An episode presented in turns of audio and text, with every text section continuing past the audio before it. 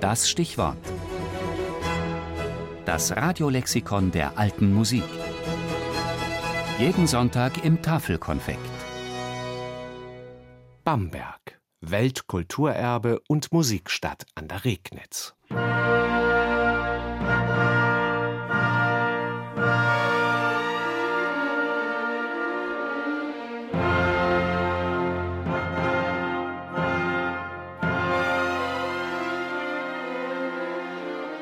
Wer heute an die Musikstadt Bamberg denkt, dem fallen sicherlich zuerst die Bamberger Symphoniker ein. Dieses deutsche Spitzenorchester von internationalem Rang steht für seinen böhmischen Klang, der dunkel, klar und strahlend ist. Denn die Bamberger Symphoniker, gegründet erst 1946, kurz nach dem Zweiten Weltkrieg, bestanden zu einem Großteil aus ehemaligen Mitgliedern des Deutschen Philharmonischen Orchesters Prag. Große Dirigenten wie Josef Keilbert, Eugen Jochum, Horst Stein oder Jonathan Nott prägten den spezifischen Orchesterklang als langjährige Chefdirigenten.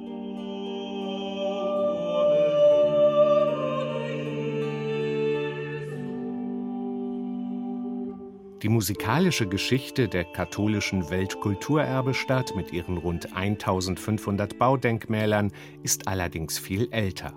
Vor über 1000 Jahren, wie Rom auf sieben Hügeln erbaut, war Bamberg mit seinem eindrucksvollen Dom Kaiser- und Bischofsstadt. Sie ist sogar die einzige deutsche Stadt, in der ein Papst begraben liegt. Kein Wunder also, dass Bamberg in Mittelalter und Neuzeit vor allem eine Stadt der Kirchenmusik war. Die Dombibliothek galt wegen ihrer zahlreichen Kodizes als eine der am besten ausgestatteten des Reichs. Choräle, Motetten und mehrstimmige Kirchenlieder erklangen nicht nur im Dom, sondern auch in den zahlreichen Kirchen Bambergs. Aber natürlich spielten die Stadtpfeifer, deren Erbe heute noch die Capella Antiqua Bambergensis pflegt, auch weltliche Musik.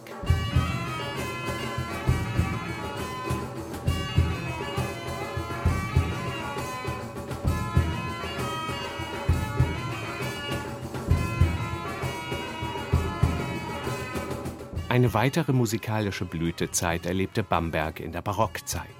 Die Fürstbischöfe Lothar Franz und Friedrich Karl von Schönborn ließen nicht nur schmucke Barockbauten wie die neue Residenz und das Jesuitenkolleg in Bamberg oder das Schloss Pommersfelden errichten, auch die Bamberger Hofmusik nahm einen großen Aufschwung in dieser Zeit.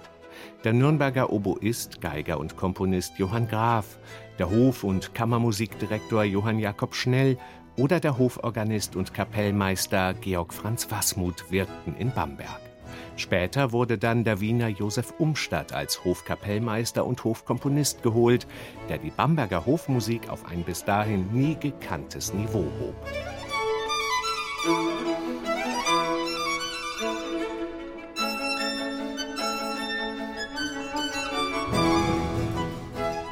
Mit der Säkularisierung 1802, bei dem das Bamberger Hochstift seine territoriale Eigenständigkeit verlor, war auch das Ende der Bamberger Hofmusik gekommen.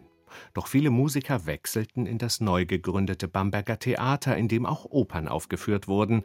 Einer der ersten Kapellmeister dort war E.T.A. Hoffmann.